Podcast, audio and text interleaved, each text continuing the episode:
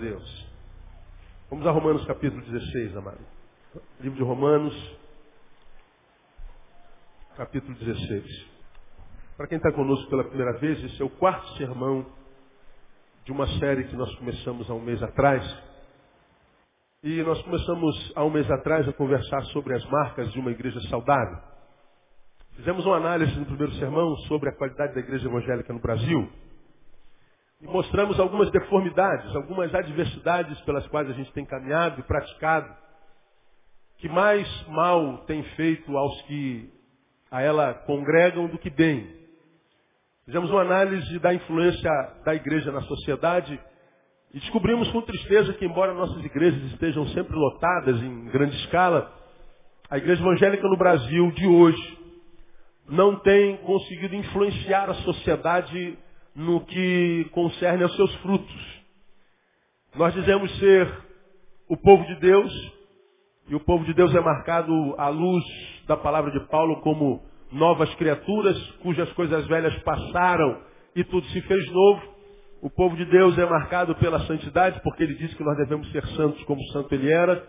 O povo de Deus é marcado por causa da nova criatura que é santa pela ética, pela moral, pelos valores da família, pelos princípios da solidariedade. Bom, pelo menos isso é a realidade no discurso do povo evangélico. Falar sobre santidade a gente fala muito, pregar sobre ética a gente prega um pouco. Ah, falar que nós somos o povo de Deus, nós não nos cansamos de falar, somos enjoados em dizer isso.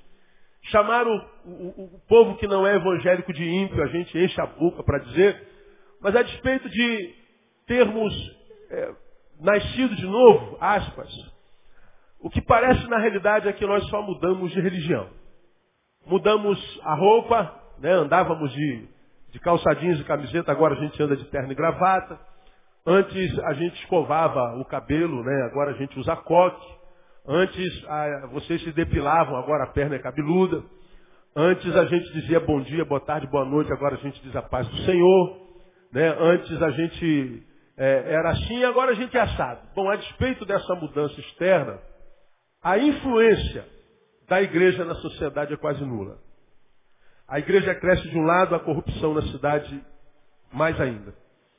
A igreja enche no lugar, a violência na cidade aumenta. A prostituição na cidade aumenta. O medo na cidade aumenta. A falta de vergonha na cara aumenta a falta de amor próprio, a coisificação do ser humano aumenta. A igreja está cheia no domingo, mas a cidade está vazia da influência da igreja. E nós falamos porque mostramos algumas marcas da igreja no primeiro sermão. E aí, a partir da realidade triste que a gente vive enquanto igreja no Brasil, faço uma análise macro, não uma, igreja, uma, uma imagem da igreja local, como, como uma, uma, uma análise micro. Nós começamos a propor, à luz de Romanos capítulo 16, ah, o que seja, à luz da palavra, uma igreja saudável. Quais são as marcas de uma igreja saudável? Porque para mim, na minha análise é, neotestamentária, a igreja de Roma foi de todas as igrejas a respeito das quais o Novo Testamento se refere, a igreja mais saudável. Como a de Corinto foi a mais adoecida.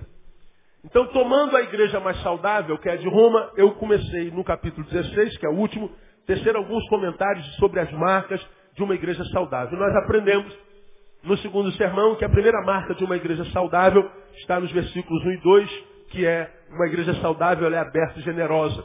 Paulo manda uma irmã Febe, que estava numa igreja numa cidade de Sencreia, e ela precisava de ajuda e Paulo não sabia para onde mandar, lembrou de uma igreja saudável e mandou-a para Roma.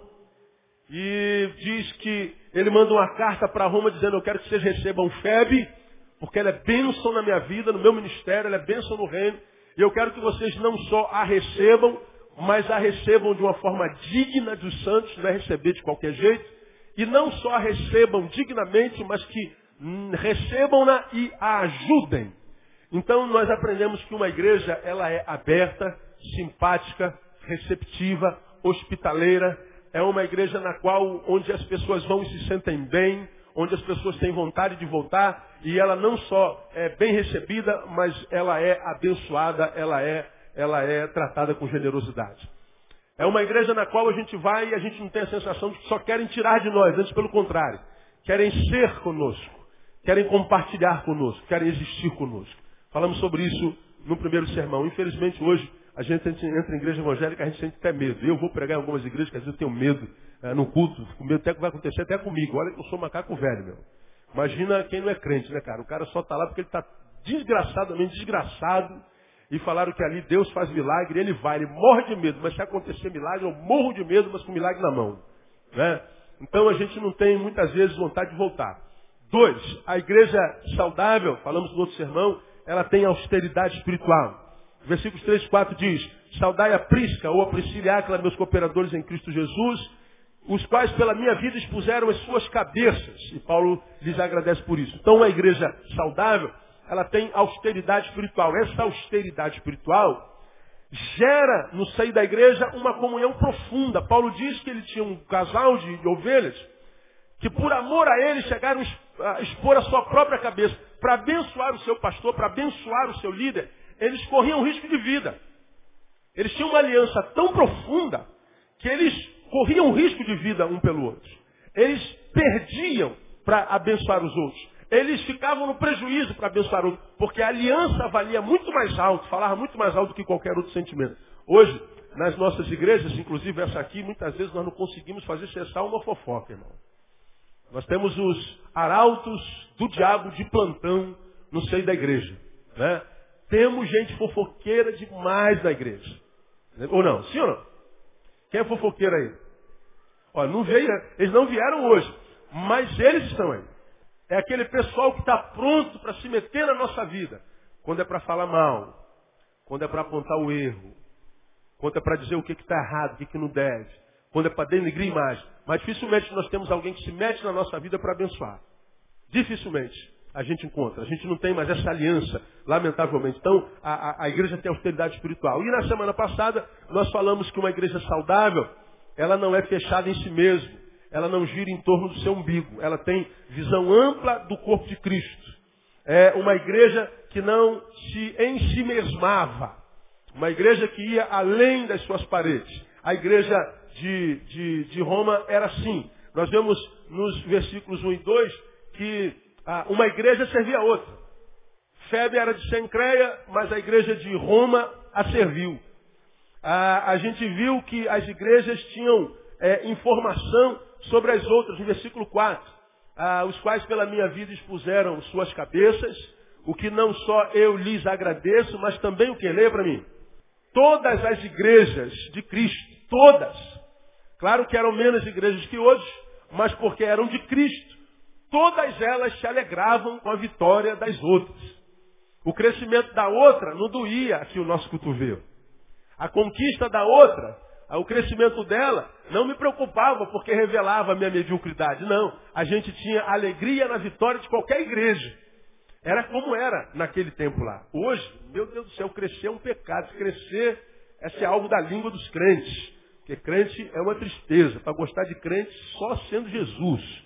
Porque se não for Jesus, irmão, nem a gente que é crente consegue gostar. A gente só não tem coragem de falar. Hoje, eu quero dar uma outra marca de uma igreja saudável. É que uma igreja saudável é uma igreja que tem história. História. História com H. Não é história, é história. Você sabe o que é uma história, não é história?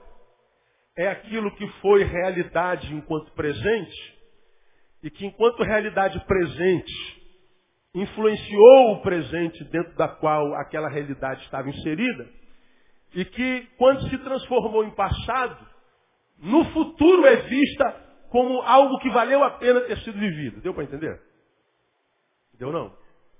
Vou repetir. História é algo que ontem foi um presente Hoje, presente. Esse presente ele é tão significativo. E é significativo não pelo discurso, mas pela qualidade de vida que se vive. É uma vida de influência. É uma, um, um presente que, enquanto presente, faz diferença na vida da geração dentro da qual ele é presente. E aí esse presente que influenciou, que mudou, que que investiu, que qualificou a vida da sua geração, das pessoas às quais fomos chamados a investir. Esse presente foi assim, Quando é visto de cá, do futuro, agora é passado. A gente olha para aquele passado e lembra com sabor, lembra com gosto. Por que, que a gente lembra com gosto? Porque foi uma história que vale a pena ser contada, uma história que foi escrita com, com, com, com muita alegria e com vontade e com pertinência. História é a lembrança de um presente passado, que agora é passado, vale a pena ser lembrado porque teve significância. Com quem entendeu, entendeu. Se não entendeu, não vou explicar de novo. Mas acho que deu para entender. História é o que a gente olha com carinho, porque quando a história é só resultado do acaso, aconteceu porque tinha que acontecer, pastor. Foi assim, foi. A gente empurrou com a barriga e, e deu no que deu. É igual, eu me lembro, eu me lembro alguns anos atrás, não poucos, alguns de vocês não eram nascidos, eu era adolescente. Eu fui numa, numa, numa exposição de arte, arte contemporânea, artes plásticas, lá no, no Museu de Arte Moderna. E eu estava passando em frente, eu falei, poxa, vou dar uma olhada nas artes modernas. Aí arte moderna, a arte plástica moderna, é aquilo que a gente leigo, nossos olhos são cegos para aquilo. A gente chega no quadro, não é um negócio bonito igual isso aqui. Tem lá aquele quadro na moldura, que para nós que somos leigos dá a sensação de que o cara meteu a mão dentro da lata de tinta e fez assim, ó. Pegou a outra cor, jogou dez tintas, aí pega a mão e faz assim, ó. Pum, e bota o nome dele lá. Aí tu olha de um lado, não tem nada. Não deve estar de cabeça para baixo. Tu olha, não tem nada. E pior, tu vê os caras que estão na frente do quadro. Rapaz, mas é de uma profundidade. Nossa, o autor devia estar inspirado quando. E a gente fica de trás falando assim, cara. Pô. Não, vamos tentar o próximo quadro. A gente vai para o próximo quadro. E a gente olha de lado, não tem nada, cara, é a mesma coisa. É, é, só que é, sei lá. Aí está o pessoal, não, realmente é, é, é, de uma textura maravilhosa. Realmente esse cara é, é, é, o papa da pintura contemporânea. Eu falei, meu Deus, eu sou cego, eu sou retardado. É, aquilo que você não, não entende nada. Naquela semana, eu não me lembro o nome do autor, olha, olha a entrevista do cara. Ele foi entrevistado nos jornais da Globo. A repórter perguntou assim, da onde você tira a inspiração para pintar os teus quadros? Eu falei, agora eu, agora eu quero saber que tá, como é que ele tira. Aí ele falou assim, olha só, tudo aconteceu ocasionalmente. Eu coloquei uma tela, peguei o pincel comecei a jogar na tela. Alguém gostou e eu expus e fez esse sucesso todo. Aí eu falei, ah, então eu não sou tão idiota, tão cego assim. Nem ele sabe o que, que ele está jogando na tela. Pode ser que não seja o caso de todos os pintores contemporâneos, mas no caso dele era. Eu joguei na tela, o pessoal gostou, tá aí, ele está rico. Tem história que é assim. Rolou. Aconteceu, foi obra do acaso. Dessa história, dificilmente a gente se orgulha. Quando eu falo que uma igreja saudável tem história, eu começo logo a lhes fazer, lhes fazendo uma pergunta. Como é que uma igreja evangélica nasce hoje no Brasil? Mormente. Qual é, em quase 100% dos casos, a metodologia que faz uma igreja nascer ali na outra rua, na outra na calçada? Qual é a metodologia que faz com que uma igreja é, seja aberta aqui do lado? Qual é a metodologia? É quase sempre a mesma. Qual é a palavra? Ó, divisão, vocês sabem. Como é que nasce uma igreja evangélica? Divisão. E a gente usa a palavra divisão para não dizer a palavra rebelião. Estamos aqui bem, ou aparentemente bem. Levanta um dos pastores auxiliares, quem sabe com a mesma síndrome de Datã, Coreia e Abirão, falei sobre eles na, na, semana passada, que vão diante de Moisés e dizem assim, por que, que só o senhor manda? Por que, que o senhor tem essa moral toda? Todos nós somos santos, temos que mandar também. Eles lá morreram. Deus abriu a, a terra e mataram, mataram todos eles. Matou todos eles, 250 homens. Mas hoje Deus não faz isso, estamos no tempo da graça.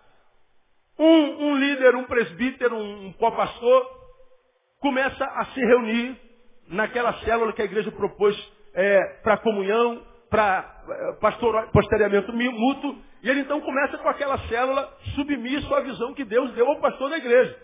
Só que ele percebe que a célula dele começa a crescer. Ele percebe que Deus está abençoando o trabalho dele. E aí ele começa a achar que o Espírito Santo está falando ao coração dele. Pô, por que você não pega esse pessoal? Leva para ali, aluga uma lojinha e abre uma igreja para você. O reino vai ganhar muito mais.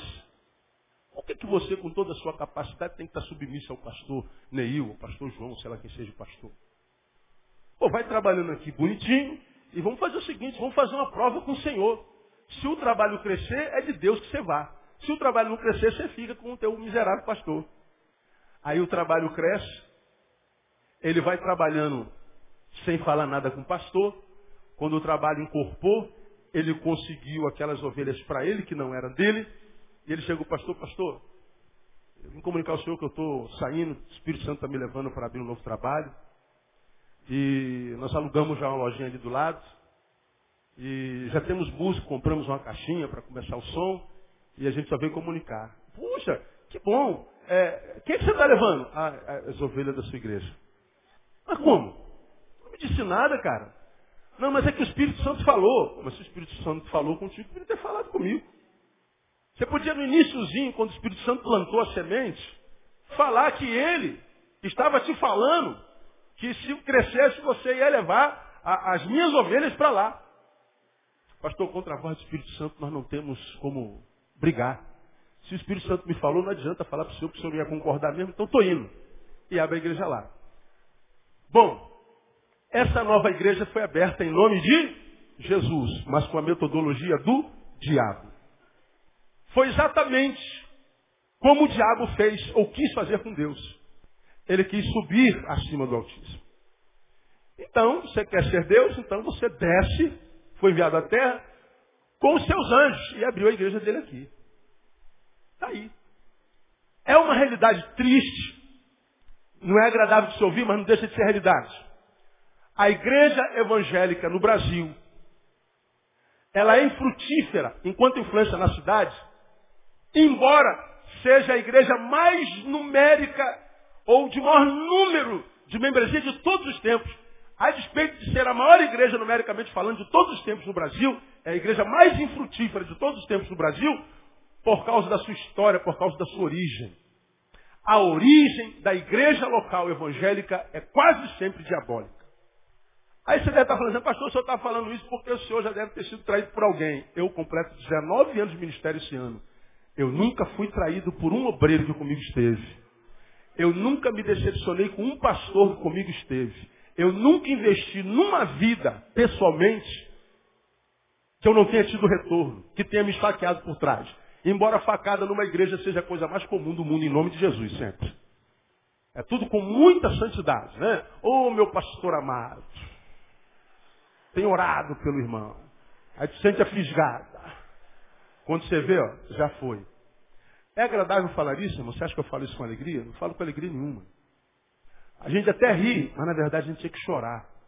Porque por causa da metodologia do nascer da igreja, essa igreja está fincada aquilo.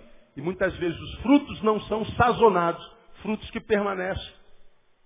A igreja muitas vezes tem uma árvore frondosa e a gente diz, puxa, que coisa tremenda. Mas aí acontece o que acontece na maioria das igrejas. Vem um racha doido, vem uma divisão, vem uma crise interna e a igreja, puf, tem que começar tudo de novo.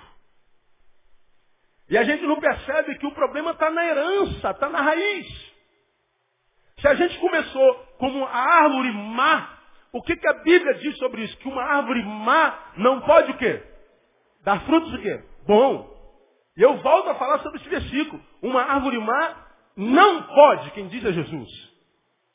Não está dizendo que uma árvore má dificilmente dará fruto bom. Ora, quando você diz assim, pastor, isso é muito difícil. Quando você diz é muito difícil, ato contínuo você está dizendo, isso é possível. Sim ou não? É. É muito difícil, é, mas é impossível não. Se não é impossível, Ainda que seja muito difícil, é possível. Então quando você diz assim, é muito difícil que uma árvore má dê bom fruto, você está dizendo, é possível que uma árvore má dê bom fruto. Mas Jesus diz, é impossível que uma árvore má dê bom fruto. Ora, se nós começamos como árvore má, ainda que os frutos apareçam e aos nossos olhos sejam agradáveis para comer, comê-lo nos afasta de Deus. Quem tem entendimento, entenda. Os frutos não são sazonados. Nossa herança evangélica, nossa história evangélica, não é das melhores. A igreja evangélica brasileira, ela não cresce por estratégia missionária. Eu já falei sobre isso aqui algumas vezes. Quem dera se o pastor da igreja batista sentasse do lado da igreja do pastor da Assembleia de Deus, da igreja do azeite quente que está lá dentro, a, a, última embarcação para Cristo, a igreja esotérica de Jesus, tudo igreja está por aí. E a gente transcendesse as divergências numa convergência maior que a Cristo, sentássemos à mesa e pegássemos um mapa da nossa região e descobríssemos aonde não há igreja. Se é que há lugar onde não há igreja ainda. E em achando lugar onde não há igreja, nós então, a, a, a, unidos em comunhão, né, num conluio em nome de Jesus, em cima da convergência que é maior do que as nossas divergências, nós então vamos plantar uma igreja aqui. Né, e o que você pode mandar para lá? Eu posso mandar um guitarrista e um baterista, posso mandar um pastor todo domingo se quiser para pregar lá. Poxa, eu posso mandar o meu ministério de louvor, eu posso doar dez cadeiras, eu posso doar não sei o quê. Se a gente é, é, é, se junta e começa um trabalho missionaricamente estratégica, uma estratégia missionária, aquela igreja ela nasce com uma herança positiva, com um objetivo positivo, com uma intenção divina. E aquela igreja, igreja não tem como não crescer. Porque quem dá o crescimento é aquele que é Cristo, que é chamado de videira, e se a gente estiver é, é, ligado à videira, ele dá o fruto conforme a nossa necessidade. A igreja é saudável. Ela é saudável. Não é porque foi uma, uma, uma, é, como é que eu diria? Eu ia usar uma palavra aqui, mas essa palavra não cabe aqui. Mesmo que seja na minha boca, minha boca né, nem sempre fala palavras tradicionais, mas essa não cabe. Foi, um, foi uma coincidência. Deu certo, mas foi coincidência. Cara, pastor, deu certo. O que, que deu certo? Faça a menor ideia, mas deu certo. Cresceu. A gente acha que é o obreiro que está lá, a gente acha que é um, alguma estratégia, a gente acha que é porque a gente leva cantor famoso todo. Não. Uma igreja saudável, ela é saudável porque ela tem uma história. Os ministérios que você reconhece, não porque está cheio, porque uma igreja saudável não é uma igreja que tem um milhão de gente. Tem igrejas saudáveis que tem 50 membros ainda. Tem igrejas saudáveis que começaram há pouco tempo, tem 30 membros. Mas porque é saudável vai crescer. Todo organismo saudável cresce. Todo. Que não quer dizer que todo organismo grande seja grande por causa da saúde que tem. É diferente. Essa, essa igreja de Roma tem algumas características interessantes. Quero levá-lo ao versículo 5 para você ter uma ideia. Olha lá. Saudai também a igreja que está na casa deles. De quem? De Aquila e Priscila. Saudai a Epêneto, meu amado, que é o quê? Você pode ler para mim, amado? É o quê? Primícias da Ásia. Primícias. Paulo está dizendo que ele tem gente que chegou na igreja primeiro que ele. Ele está dizendo que se lembra de gente que na história da igreja foi usado pelo Senhor para alcançá-lo. Diz mais.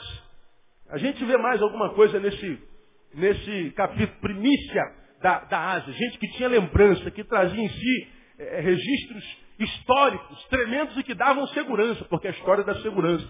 No versículo 7, olha lá. Saudai a Andrônico e a Júnias, meus parentes e meus companheiros de prisão, os quais são bem conceituados entre os apóstolos e que estavam, que leiam para mim, por favor, em Cristo antes de mim. Fala de gente notável. De gente que, que ajudou a escrever aquela história, gente antiga na fé, que estava em Cristo antes dele. Agora, nem sempre hoje temos gente para lembrar. A gente olha para a história da igreja, algumas igrejas locais, e a gente muitas vezes, porque está com um templo bonito, está com, a, com, com, uma bancada bonita, está com um som legal, a, a, a, a infraestrutura está legal, a gente diz assim, puxa, como Deus está abençoando. Como Deus está abençoando. A gente vê com os olhos humanos e diz assim, deu certo. E a gente imagina, igreja, eu quero que você aprenda isso aqui, em qualquer área da vida, esse princípio aqui funciona, vigora. A gente olha para uma árvore e diz assim, ó, deu certo por causa daquilo que os nossos olhos veem. Mas a pergunta que o Evangelho faz não é se dar certo ou se não dá certo. A pergunta do Evangelho é, é certo? Vamos fazer isso aqui, pastor, porque vai dar certo. Pode ser que dê. Agora, isso que vai dar certo, é certo? Não, aí já, já, já, já a gente não entra no mérito da questão, pastor. Ora, se não é certo, mesmo que dê certo, a gente não deve fazer. Porque se alguma coisa dá certo, não sendo certo, aquilo que deu certo pode ser do diabo. Quando você analisa os frutos da igreja evangélica e tem coragem para fazê-lo, porque analisar o fruto, estabelecer um diagnóstico, cara não tem que ser só homem de Deus, ele tem que ser homem. Tem que ser mais, porque senão você é retaliado, quem não consegue lidar com retaliação se omite. Quando a gente analisa os frutos, a gente vê uma igreja extremamente rica, a gente vê uma igreja extremamente poderosa, a gente vê uma igreja com muito recurso financeiro e uma igreja linda. Agora, a influência dessa igreja na sociedade tem sido frutos de uma comunidade de salvos e alcançados pelo Evangelho? Ah, uma pergunta eu não vou tecer comentários. Responda para si. Se Deus desse uma televisão a uma igreja, você acha que Deus daria uma televisão a uma igreja para quê? Para competir com a Globo? Ora, quando você faz uma análise do poder aquisitivo de uma igreja, quando você faz uma análise do poder existencial de uma igreja hoje, mas ver a influência dela na cidade, na sociedade, quando a gente compara algo que aparentemente deu certo, aparente, com fruto, a gente vai saber se o que a gente vê de beleza deu certo porque Deus abençoou ou se deu certo porque Deus se afastou. E se alguma coisa na nossa vida enquanto igreja dá certo, e esse der certo não foi Deus quem promoveu, esse deu certo é o que eu chamo de bênção maldita. Falando de bênção maldita, eu quero levá-los a Daniel capítulo 1. Um texto sobre o qual eu já preguei, e eu gostaria de, nesses 15 minutinhos, lembrá-los uma realidade de Daniel muito interessante para nossa reflexão. Daniel capítulo 1. Se o que deu certo não produziu frutos para abençoar a nossa geração, questione se esse dar certo foi produzido por Deus. E se deu certo não foi produzido por Deus, esse deu certo pode ter sido produzido pelo diabo. Esse dar certo é uma desgraça. O dar certo é uma bênção maldita. Eu vou mostrar uma coisa para você em primeira de Daniel. Você já abriu em Daniel capítulo 1, amém? No ano terceiro do reinado de Joiaquim, rei de Judá, veio Nabucodonosor, rei de Babilônia, a Jerusalém e a sitiou. Vejam a cidade santa, a cidade do povo de Deus, Jerusalém, sitiada pelo exército inimigo no reinado de Jeoiaquim. E Nabucodonosor sitia e toma a cidade. Faz a cidade uma cidade cativa, de escravos.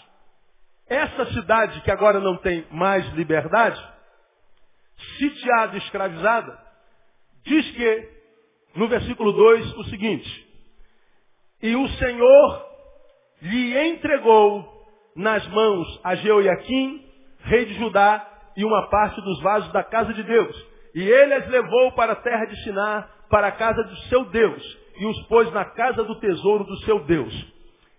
Esse Deus que está aí no versículo 2 está com letra maiúscula ou minúscula? Na sua Bíblia. Qual é a letra? Por que está em letra minúscula? Porque ele não é Deus. Raciocinem comigo. Eu quero pedir a sua razão, não a sua fé agora. Jeoiaquim reinava sobre Judá, povo de Deus, em Jerusalém, cidade santa. Nabucodonosor assitia, tira-lhe a liberdade, confisca-lhe o futuro, e a esperança. E o versículo 2 diz o seguinte: E o Senhor lhe entregou nas mãos a Joaquim, e a Judá. Quando Nabucodonosor, o inimigo, sitia Jerusalém, Quem é que entrega Jerusalém na mão do inimigo?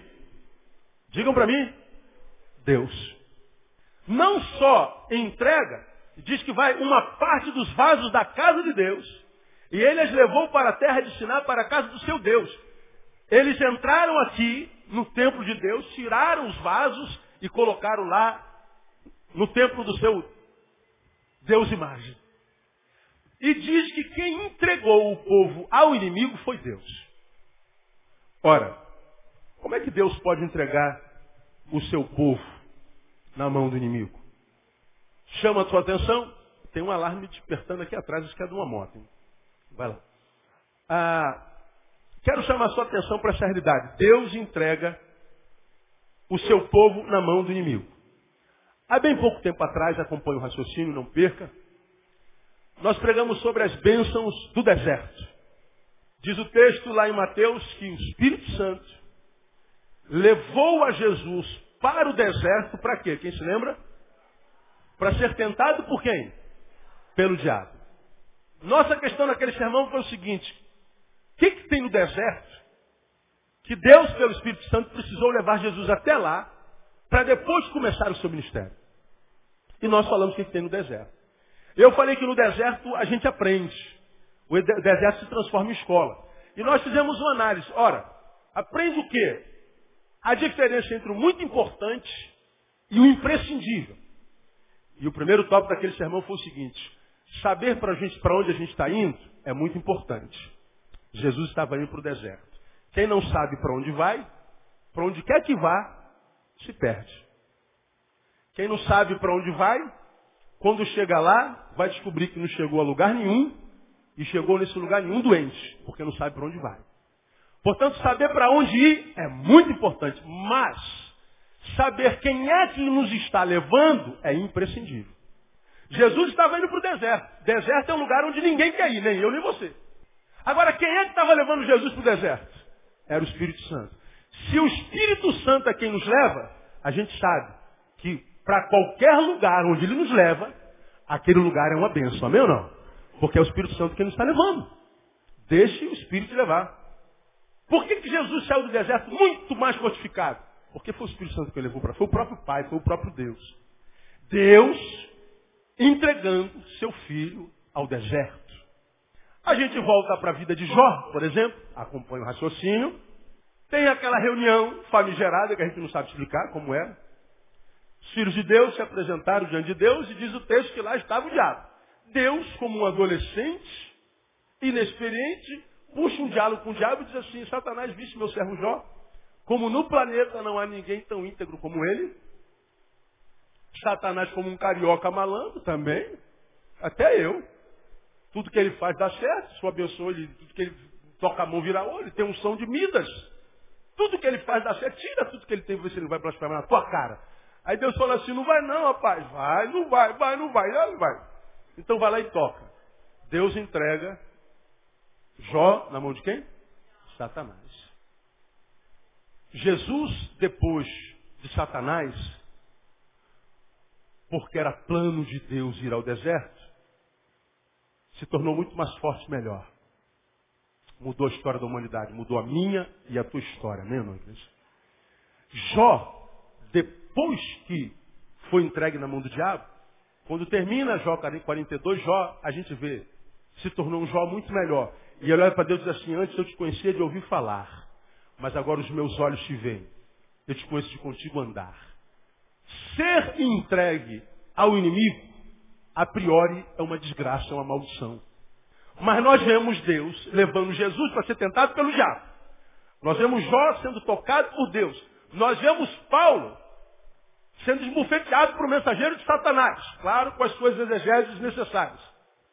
Esses episódios, analisados friamente, dá-nos base para dizer, poxa, como é que Deus pode nos entregar, inclusive na mão do inimigo? Isso é uma maldição de Deus. Deus nos está amaldiçoando, não. Ora, se você percebe, toda vez que Deus permite que o inimigo toque no filho seu, o filho dele sai sempre vencedor e o diabo acaba por ser só um instrumento na mão de Deus. Só. Foi uma bengala usada por Deus para abençoar seu filho. Sempre. Um instrumento. Um negocinho usado por Deus para abençoar seu filho. Então, se ele entregue na mão do inimigo, como o povo de Judá foi aqui no capítulo 1 de Daniel, parece uma desgraça, mas essa desgraça é uma desgraça que eu chamo de desgraça bendita. Entregue na mão do inimigo. Oh, que desgraça! Por quê? Porque eu estou na mão do inimigo? Calma, a história não acabou. Você está sofrendo, está no deserto, está vivendo a diversidade, o inimigo está te tocando. Ora, quem foi que permitiu isso? Foi Deus, então fica tranquilo. Essa desgraça vai ser uma bênção na tua vida, porque Deus transforma a maldição em bênção. Amém ou não, igreja? Então pode dizer para o irmão que está do seu lado, está doendo, fica tranquilo. Diga para ele, está doendo, fica tranquilo. Esse episódio me dá um base para crer nesse negócio. Deus está nesse negócio, irmão. Isso é a maldição bendita. Deus entregou Judá na mão de Nabucodonosor. Oh, que desgraça! Uma desgraça bendita. É, uma, é, é a maldição bendita. É quando a maldição é a benção. Agora, no mesmo capítulo primeiro de Daniel, acompanha o raciocínio, depois de sitiada, depois de escravizada, diz o seguinte, 3. Então disse o rei a Aspenais, chefe dos seus eunucos, que trouxesse alguns dos filhos de Israel, dentre a linhagem real dos nobres, jovens em que não houvesse defeito algum, de bela aparência, dotados de sabedoria, inteligência e instrução, e que tivessem capacidade para assistirem no palácio do rei, e que lhes ensinasse as letras e a língua dos caldeus. E o rei determinou a porção diária das iguarias do rei e do vinho que ele bebia, e que assim fosse alimentados por três anos, para que no fim desses pudessem estar diante do rei.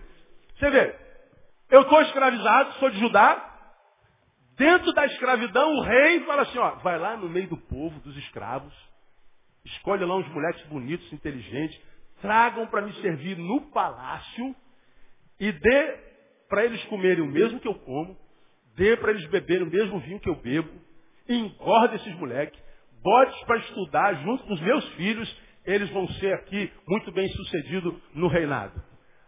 Ora, você está no meio da escravidão. Chega alguém e fala assim, você, para o rei, pro rei. Você, Felipe, vai estudar com os filhos do rei. Tom, você vai comer o que o rei come. Henrique, você também. Olha, Kevin, você foi abençoado. Pode vir. Você está no meio dos escravos, na desgraça, e vem uma proposta dessa. Que bênção! Se é um crente hoje da teologia da prosperidade, aleluia, Deus é fiel. Glória a Deus, irmão. Os desertos eles dará pastos verdejantes. E ele vai contar o testemunho de quanto ele estava na escravidão, ele foi abençoado. Essa, aparentemente, tem cheiro de bênção, proposta de bênção, cor de bênção, metodologia de bênção. Agora, o que que Daniel, ao ouvir essa proposta, disse? Versículo 8. Daniel, porém, propôs no seu coração não se contaminar o quê? Com a porção das iguarias do rei, nem com o vinho que ele bebia. Portanto, pediu aos chefes eunucos que não lhe concedesse não se contaminar. Daniel está dizendo assim, as penais, essa bênção eu não quero. A desgraça foi Deus. Desgraça bendita. Agora, essa bênção aqui, veio de Deus? Era uma bênção maldita. Uma bênção que Daniel percebe porque vivia no Espírito. Que era uma maldição, ele diz, essa bênção eu não quero. Eu prefiro não me contaminar com as iguarias do rei. Eu prefiro ficar a pão e água com os meus irmãos. Mas não pode, Daniel, porque depois de três anos você vai estar magrinho. E se você recusar essa bênção, você não vai estar sábio como eles, você não vai estar bonito como eles, sobra para mim. Não, por favor, o meu Deus vai me sustentar. Não me dê essa bênção, eu não quero essa bênção. As penais consentiu. No final de três anos, o que, que aconteceu? Daniel estava mais magrinho, feinho, burrinho? Não. Ele estava mais lindo, mais forte, mais inteligente. O que, que eu aprendo em Daniel capítulo 1? Que existe a maldição bendita e a bênção maldita. De modo que o agir de Deus nem sempre é lógico, nem sempre é perceptível com os olhos humanos, nem sempre é entendido por todo mundo, senão só por aqueles que andam em comunhão com Ele. A história de Daniel, embora aparentemente maldita no início, porque Deus entregou os inimigos, ela se torna uma bênção lá no cativeiro porque ele recusou a bênção do inimigo. Daniel não estava perguntando se vai dar certo aquela bênção. Daniel perguntou para si, é certo receber essa bênção? É certo começar como eles querem que eu comece? Começar lá no palácio, Começar bebendo que o rei bebe, comendo que o rei come. Não, essa bênção é maldita. Essa, para mim, é a maior incapacidade que a igreja evangélica no Brasil tem de discernir. Quando a bênção é maldita e quando a maldição é bendita. E em função dessa incapacidade de discernir, nós só estamos preocupados com o fruto. Nós queremos crescer a qualquer custo. Nós negociamos qualquer coisa para crescer. Nós queremos número. Nós queremos cabeça de gente. Porque quanto mais cabeça, mais grana. Nós precisamos de recurso, pastor. E a gente negocia até a alma. A gente vende a alma para o diabo para que a nossa igreja cresça. E a igreja cresce. Só que a igreja continua sem influenciar a sua cidade. A igreja não é conhecida pelo vizinho do lado. A igreja não tem obras que melhorem a qualidade de vida daqueles que a cercam. A igreja não é, não é influência na cidade, nem no estado, nem no país, nem nas nações. Nós nos reduzimos a um grupinho de gente que se reúne num domingo. Nós nos traduzimos como um grupo ou de um clube gospel, onde nós criamos algumas regras e bem sucedido e bom crente é aquele que cumpre tais regras.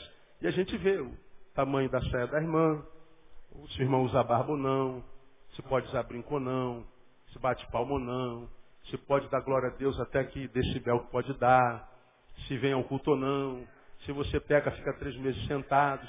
A gente cria um monte de regrinhas e a gente vai vivendo em nome dessas regrinhas, achando que o que Deus quer é que a gente cumpra a regra do clubinho gospel que a gente chama de igreja naquela rua, naquele bairro. Aí nós temos os crentes que cumprem tudo que o clubinho diz. Meu pastor disse que eu não posso beber, eu não bebo. Oh, que bom. Faz bem. Meu pastor diz que eu não posso usar calça comprida, eu não uso. Oh, muito legal. O pastor diz que eu não posso pregar de calça jeans, eu também não prego, só de calça tergal e de terno e gravata. Legal. O que mais? Não corto o cabelo, pastor. Eu não me depilo. Eu não né, eu tiro os pelos das axilas. Eu fico feia por amor de Jesus. Legal. Fique. Agora, naquela semana, você foi um instrumento de Deus para abençoar quantos seres humanos? Que você usa essa roupa, a gente já sabe que a gente está vendo. A gente vê. Que você é, fala em língua, eu estou vendo. A gente vê, todo culto você rompe lá no meio e sapatinho de fogo, glória. A gente vê todo culto, você atrapalha o culto, eu estou vendo. Você não cuida do cabelo, estou vendo. Oxe, está vendo como você mudou depois que se converteu. Teu marido, então, é? não sabe quanto ele está impressionado com a tua mudança. Agora, a despeito de ter mudado tanto, você abençoou quem essa semana? Pastor, agora eu sou presbítero. Hum. Oh, aqui mais ou menos pastor, né, irmão. Oh, botar um PR. Vai tirar o prédio e botar um PR. Oh. Abençoou quem? Você é bênção na vida de quem? Se Deus quer alcançar o mundo, Deus passou por dentro de você, transformando-o num canal até essa pessoa aqui. Quando? De que jeito? Tua boca foi boca de Deus para quem? Tuas mãos foram colo de Deus para quem? Teus ouvidos foram ouvidos misericordiosos em Deus para quem? Ah, pastor, para ninguém, mas eu vim à igreja todo dia. Sim. E daí?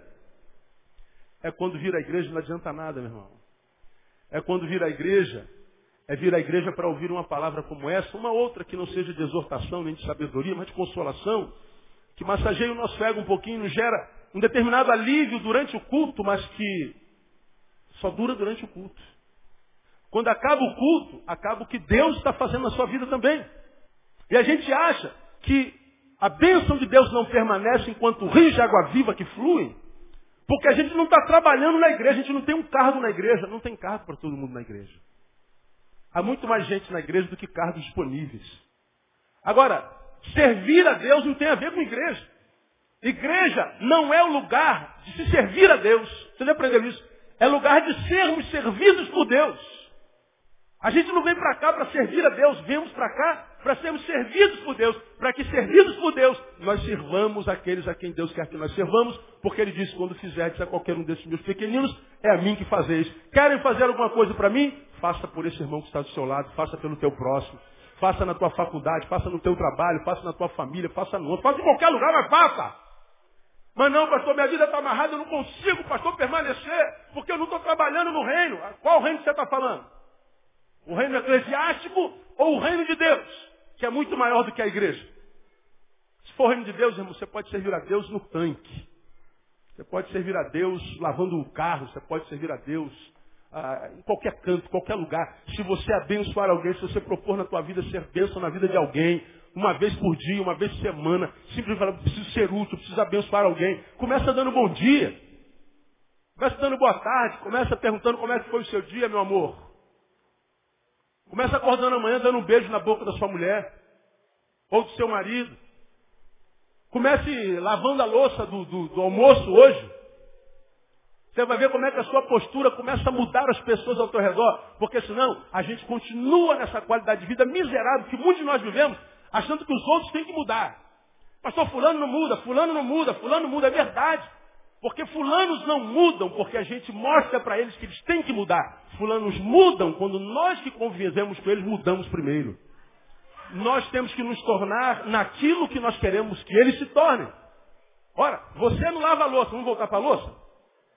Você não lava, ah, não lava meu não, pastor. Ninguém lava a louça lá em casa? Pois é. Sabe por que ninguém lava a louça lá em casa? Porque eles dão a mesma resposta. Porque ninguém lava. Entre os ninguém está você. Agora, se alguém entre os ninguém começar a lavar a louça, eles já vão ter que dar outra resposta. Por que você não lava a louça agora? Ah, porque ninguém lava. Ninguém não. Já tem alguém que lave. Inventa outra desculpa. E se você lava hoje, lava amanhã, lava amanhã, brasa viva sobre a cabeça do cabra, queima a consciência. Daqui a pouco, quem sabe, tem alguém que está lavando louça no dia seguinte. Por que, que ele começou a lavar louça? Porque você começou a lavar louça. Agora, enquanto você fala, você tem que lavar louça, você tem que lavar louça, você tem que lavar louça, eu não lavo louça. Assim em todos os cantos da vida. Quer mudar teu marido, mulher? Mude tu. Quer mudar teu pastor? Mude você. Quer mudar tuas ovelhas? Mude tu. Você quer mudar quem? Quer mudar o mundo? Mude-se primeiro. E aí a gente já está cumprindo o evangelho do reino. A igreja de Roma tinha história, irmão. Era uma igreja que olhava para trás e lembrava dos que foram notáveis, dos que estiveram antes de nós, de que pagaram o preço, que fizeram não o que dava certo, mas o que era certo. Por isso a igreja era abençoada. Porque tinha gente que não estava preocupado com o fruto, mas com a essência. Não o lugar onde ia chegar, mas uma forma como se ia. Quando a gente olha para trás e vê uma história já construída, irmão, com, com dignidade, com honra, com um monte de percalços, erros, pisada de bola, ah, vacilações, tudo isso tem na nossa história. Mas Deus não abençoa o que a gente faz, Deus abençoa o que a gente é. Você sabe que o que conta no final não é o quanto eu sei, nem o quanto eu faço, é o quanto eu amei, permaneça o amor fraternal. Se a tua história for escrita com amor, mesmo que tenha um monte de equívoco, Deus vai olhar não para o equívoco, Deus vai olhar para o amor. E no amor com qual você escreveu a tua história, Deus vai abençoar a tua vida no nome de Jesus. É esse tipo de igreja com a qual a gente tem sonhado, que a gente tem tentado ser. Uma igreja que olha para trás e tem uma história para contar. Se você não sabe a história da sua igreja, procure saber. Porque eu bato no peito com alegria e dou glória a Deus, porque nós temos uma história, uma história linda aqui nesse lugar e doa quem doer, falem os língua grossas, os crentes falastrões, ah, os crentes fofoqueiros que estão por aí. Deus nos tem honrado com a sua presença. E onde está a presença do Senhor, aí é a liberdade. E onde a liberdade, a alegria do seu espírito, a alegria do seu espírito é a nossa força, irmão. Uma igreja saudável tem história. Quer mudar a sua história? Mude você. Transforme-se naquilo que você quer que os outros transformem. E quando você se transformar, você se liberta da necessidade de ver os outros mudando. Fulano tem que mudar, fulano tem que mudar. Mas, irmão, quando você está saudável, ninguém precisa mudar nada. Eles podem ser exatamente como são. Porque os que são bênçãos vão ser bênçãos na sua vida. Os que não são, não são mesmo. Então não adianta ficar chorando porque não são. Deixe-os ser o que eles são. Agora, se você é o que você é, se é o que é no coração de Deus, o que os outros dizem, pensam, fazem, não muda o que você é no coração de Deus. Ah, João, você é grosso. O outro diz, João, te amo tanto, você é tão doce. Ah, João, você é gordo. Ah, João, você é tão forte. João, você é burrinho. Aí um mais burrinho que você fala assim, João, você é tão inteligente. Porque viver com saúde nada mais é desenvolver a capacidade de viver nessa dialética. Viver entre os que te amam e os que te odeiam. Os que te admiram não te admiram.